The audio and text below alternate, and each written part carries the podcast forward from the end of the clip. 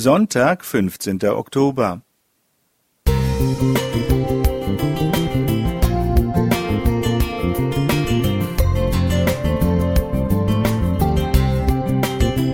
Ein kleiner Lichtblick für den Tag.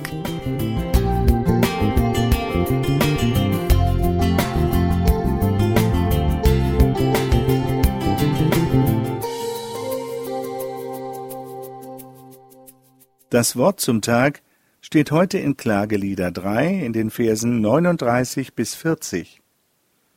Was murren denn die Leute im Leben, ein jeder über die Folgen seiner Sünde?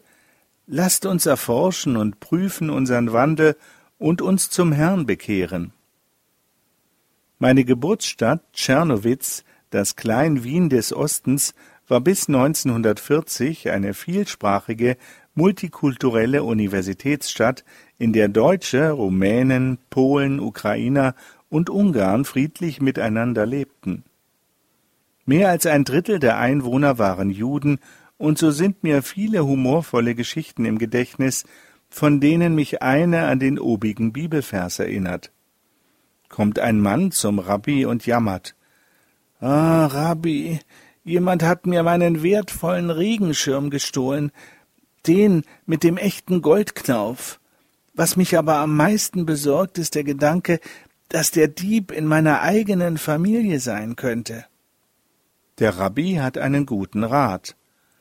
Lade die ganze Mischpuche zu einer Kuchentafel ein, und wenn der Kaffee getrunken ist und der Kuchen gekostet, holst du das gute Buch heraus, zündest die Kerzen an, und mit schöner Stimme liest du ihnen die heiligen zehn Gebote vor.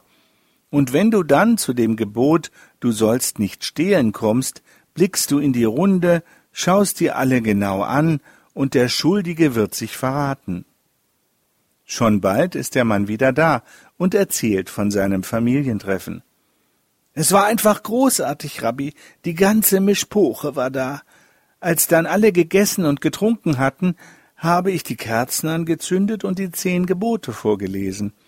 Und was soll ich dir sagen, wie ich zu dem Gebot, du sollst nicht Ehe brechen komme, fällt mir plötzlich ein, wo ich den Schirm habe stehen lassen.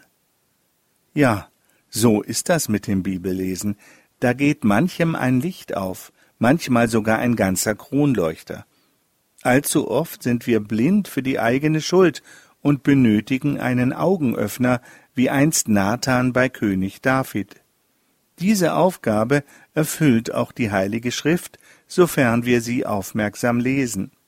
Als hilfreich erwies sich hier die Frage, gibt es in meinem Leben etwas, das an mir nagt, das mir ein schlechtes Gewissen bereitet, das mir vergeben werden soll?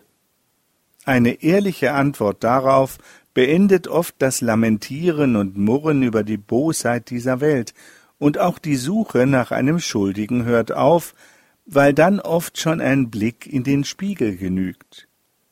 Gerhard Zahalka Musik